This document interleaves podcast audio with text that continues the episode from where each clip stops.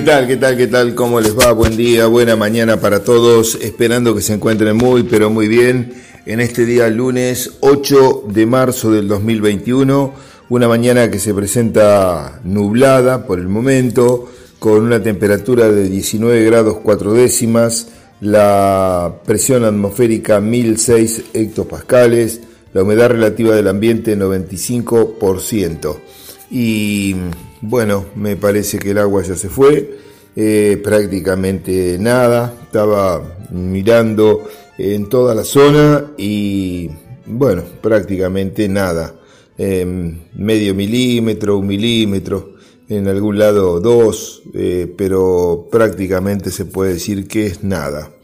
Eh, no, no se ven frentes que venga nuevo por el momento, por lo tanto, esta probabilidad de, bueno, de que por ahí en vez de, de que llegaba un frente que era débil, no era importante, pero que bueno, que dejase precipitaciones estaba, la esperanza, pero no ocurrió. Eh, así que habrá que esperar la próxima, pero entiendo que para muchos cultivos lamentablemente ya es eh, tarde.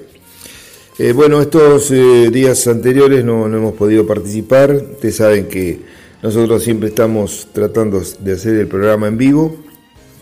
Este, y bueno, em, hemos, hemos, hecho una, recorrida, hemos recorrido la parte del sudeste de la provincia de Buenos Aires. Y la verdad que yo lo que pude apreciar es muy mucho más, em, digamos, este, con una situación de inferior calidad a lo que pensé que había a excepción del cultivo de girasol. Eh, toda esa zona eh, tiene, tiene girasol.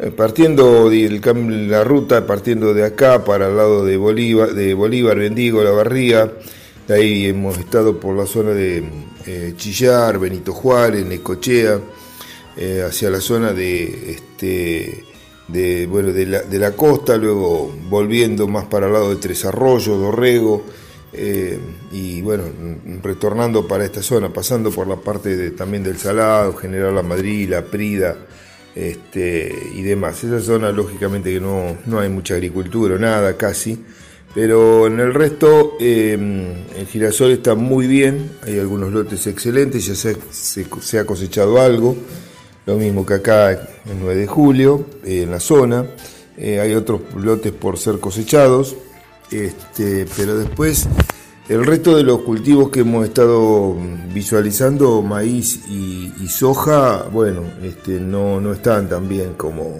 eh, como pensamos. Yo pensé que habían tenido algo más de lluvia esa zona, este, pero bueno, parece ser que no están así. Y mm, llegando, digamos, acercándonos a 9 de julio, bueno, lo que se ve son lotes de maíz que se han cocinado bastante. Casualmente ayer estuve charlando también con gente más al norte de la provincia de Buenos Aires, zona de Pergamino, zona de Rojas, Carmen de Areco, este, Salto y mm, eh, bueno, eh, nos comentaban también un, panorama bastante parecido, ¿no? Lotes de, maíz que se han, este, se han acelerado, se cocinaron prácticamente las hojas, eh, se quedaron con muy poca o nada de hoja cuando todavía faltaba llenar, algo que acá nosotros lo, vimos prácticamente de mitad de febrero, eh, cuando, bueno, no eran, yo lo había planteado, no eran maíces precoces o súper precoces que, bueno, ya estaban para cosechar. Entonces eso eh, no cabe duda que va a atentar contra el rendimiento final del cultivo. El otro tema, soja de primera, están eh, en nuestra zona yo diría que mm, bastante buenas, eh, para norte también se las ve bastante buenas, eh, han tenido, digamos, han aprovechado la, poca agua que hubo y demás, este, pero en lo que es hoja de segunda, lamentablemente este último, esta última semana se han deteriorado notablemente, realmente mucho. Eh, lo que se aprecia lotes, eh, se ve claramente el tipo de lote, el tipo de eh, impedimento que cada lote tiene, pero por ahí hay muchos lotes que del 100% del lote, el 80% está malo. malo quiere decir que es una soja que prácticamente ya se está secando. Secando no porque se ha puesto amarilla, se va perdiendo la hoja, porque se mm, termina el ciclo. Se va secando porque las eh, condiciones hídricas no alcanzan a abastecerle, abastecerla y eh, por otro lado aparecen enfermedades oportunistas como la mancha, la, mancha carbonosa, bien digo, la, este, la macrofomina y otras. Eh, este año hubo también mucho mancha en B, filiostica, que no son eh, eh, enfermedades importantes en años normales, pero que en años como este de seca, síndrome de muerte repentina súbita también se, se, hizo muy presente en los últimos tiempos. Todas estas enfermedades que de una u otra manera también deterioran la superficie verde y hacen que bueno, el cultivo se entregue mucho más rápidamente. Pero no solamente se entregue como tal, sino que eh, no completa eh, el, digamos, las etapas como las tiene que completar. Hay mucho, en principio el cultivo empieza a abortar, mucha chaucha, eh, para poder llenar lo que queda, ¿no? Y esas chauchas que abortan van al suelo, no, no, no, lógicamente que son chauchas que no, van no, no tienen ninguna posibilidad. Y de las que quedan, de las que quedan también, al tener las hojas prácticamente este, sin hacer fotosíntesis durante gran parte del día o haciendo una leve fotosíntesis, eh, producen muy poco alimento. Por lo tanto, esos alimentos los tiene que distribuir entre lo que queda de, chauchas y, granos. Y esa distribución eh, se va haciendo en menor cantidad, por lo tanto, no vamos a poder pretender tener un grano grande. Van a ser granos más chicos. Esto que estoy contando eh, quizás se va a ver muy claramente en lo que es soja de segunda. Y ahí no, no, tengo ninguna duda de que la pérdida de rendimiento va a ser importante. Habrá algunos lotes que podrán estar mejor, sí, sí, como en todos lados, como en todas situaciones, aquellos lugares donde han tenido algunas lluvias, por ahí zonas donde por ahí le llovieron 20, 30 milímetros, y más también, que son muy reducidas, por ahí no tampoco cuando uno dice, bueno, en tal localidad llovió tantos milímetros, a lo mejor no es toda la localidad, es donde está ubicado el pluviómetro que nos dio el, parte de, lluvia. A lo mejor a los 500 metros eso cambió totalmente, por lo tanto tampoco lo tomemos como algo este, que, es, eh, que es así para, para todos lados. Eh, yo creo que lo que primó más es la falta de agua, Febrero fue extremadamente seco. Eh, recordemos que esto viene ya de, hace tiempo, ¿no? Eh, noviembre, eh, octubre creo que fue el último mes donde tuvimos lluvias importantes, pero que nos ayudó a hacer el rendimiento del trigo, no cabe ninguna duda. Pero después, noviembre llovieron 30 milímetros, una cosa así, diciembre 60, eh, son dos meses en donde hizo mucho, mucho calor, mucha evapotranspiración. Enero, febrero, dos meses también bravos y, bueno, el agua se cortó. Pero fíjese una cosa, que el agua no es que se cortó solamente ahora. En los años anteriores le hemos venido pasando con lluvias oportunas, pero que en montos eh, tampoco fueron tan abundantes. No pasaron los mil milímetros, como veríamos del 73 a la fecha con más de mil milímetros todos los años. Entonces esto puede estar marcando también una tendencia. A mí lo que me llama la atención eh, es eh, que eh, no ha quedado agua. Las napas han caído terriblemente. Yo le expliqué la otra semana que en 25 de mayo, en un fratímetro prácticamente de diciembre a marzo, en cuatro meses, la, napa se deprimió un metro. Y no hay ahí, al menos que yo conozca, bombas extractoras. y en los otros dos fratímetros el agua no estaba, estaba el suelo. Eh, las lagunas, no quedó nada. Eh, ayer pasé por ahí por el descanso de la Virgen, una laguna que siempre estuvo con agua, siempre estuvo con agua, y lo que queda es un charco, ya no hay más agua tampoco. Entonces, eh, esto marca, puede marcar algo, ¿no? Puede marcar más que esta sequía que tenemos durante este año. Para que eso ocurra, viene de un periodo de sequía que por ahí no nos damos tanto cuenta. Generalmente, ¿Estaremos yendo hacia un ciclo seco? No lo sé, pero puede ser. El ciclo húmedo empezó en el 73, llevan unos cuantos años. Puede durar unos cuantos más, pero bueno, todavía no, no lo sabemos. Veremos. Y ahí este, se complicaría si es que vamos hacia un ciclo seco muchísimo más la actividad agropecuaria. Buscamos una pausa, después retomamos y vemos el tema un poquito en profundidad. Bueno, gracias Gabriel. Eh, damos continuidad a este último bloque de Abriendo Tranqueras con el INTA y en esta mañana de día lunes 8 de marzo. Y bueno, pasó, no hemos hablado porque no estuvimos, pasó la primera charla del ciclo 2021 que organiza el INTA, Sociedad Rural, Círculo de Ingenieros Agrónomos y Regional APRESID. Al respecto, nos vamos a estar reuniendo este miércoles eh, por la mañana, eh, donde vamos a, bueno, este, a trabajar un poco, eh, como siempre lo hacemos, en la evaluación del evento, los puntos favorables, los puntos negativos, tratar de siempre de visualizar estos aspectos como para, bueno, lo bueno seguir haciéndolo si es que lo hiciste, tuvimos algo a favor, y lo malo tratar tratar de verlo y, bueno, ver qué, solución le podemos encontrar. Pero también ya tenemos que empezar a trabajar en la próxima, el próximo encuentro. Vamos a analizar un poquitito este, las encuestas que hicimos eh, durante el mismo, el mismo evento.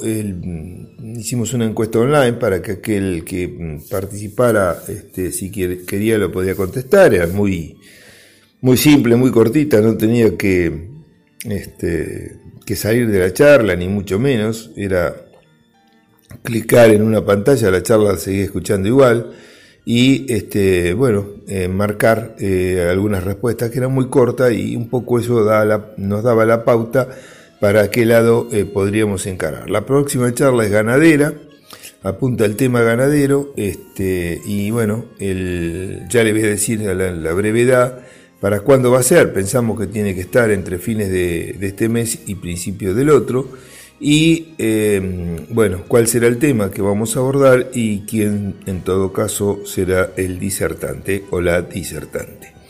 Así que ahí estamos. Eso el miércoles estaremos trabajando a pleno. Em, bueno, eh, la charla realmente muy contentos, muy, muy, muy contentos porque tuvimos una este, una buena eh, respuesta del público. Eh, tuvimos este, 140 personas en el, pico mayor asistiendo en directo a la, charla, que no es poca cosa para los momentos que corren, en donde, bueno, hay la gente ya este, por ahí se, cansó un poco de, de, tantos eventos y demás, hizo que recién empezamos, ¿no? Pero bueno, es, real, ¿no? Y el tiempo y, bueno, todavía los días son largos, muchos por ahí también no están. Eh, en fin, em, el tema es que 140 personas fue la que asistió, les agradecemos infinitamente porque, bueno, esto en realidad que hacemos y realizamos no tiene ningún costo está destinado al productor, al asesor, al estudiante, a todo aquel que está relacionado con la actividad agropecuaria. A ver, en forma creo que más importante porque va directamente dirigido a lo que hacen ellos todos los días, pero eh, todo aquel que quiera participar es libre, o sea que no, no, no tiene una restricción de, acceso. Si no soy productor y bueno, me quiero escuchar a ver de qué están hablando, lo puedo hacer eh, perfectamente. Em, la mm, ingeniera que nos acompañó, Miriam Barraco, perteneciente a la Estación Experimental Inta Villega, abordó la temática de cultivos de cobertura. Como yo le había dicho, Miriam viene trabajando desde el año 2003 en este aspecto, o sea que tiene una dilatada trayectoria. Este, ha trabajado en cultivos de cobertura dentro del área de Villegas. Cuando digo dentro del área, involucra también algunas agencias de extensión eh, algunos campos de productores fuera de la estación experimental. Quedó claro que, bueno, este, tiene eh, muy buena información que nos eh, transmitió a todos nosotros.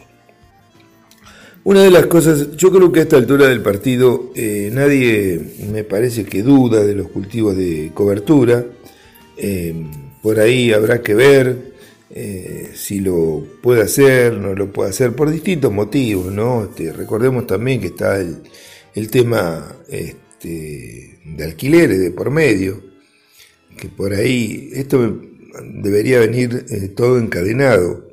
Y a mí me parece que si uno va a hacer un cultivo de, de cobertura lo tendría que pensar desde el año anterior.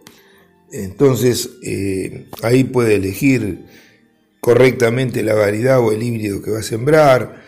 O sea, eh, le, da la posibilidad de encadenar un sistema, siempre y cuando por supuesto el clima también ayude, eh, para poder llegar temprano a la siembra y poder este, desarrollar ese cultivo de la mejor manera posible.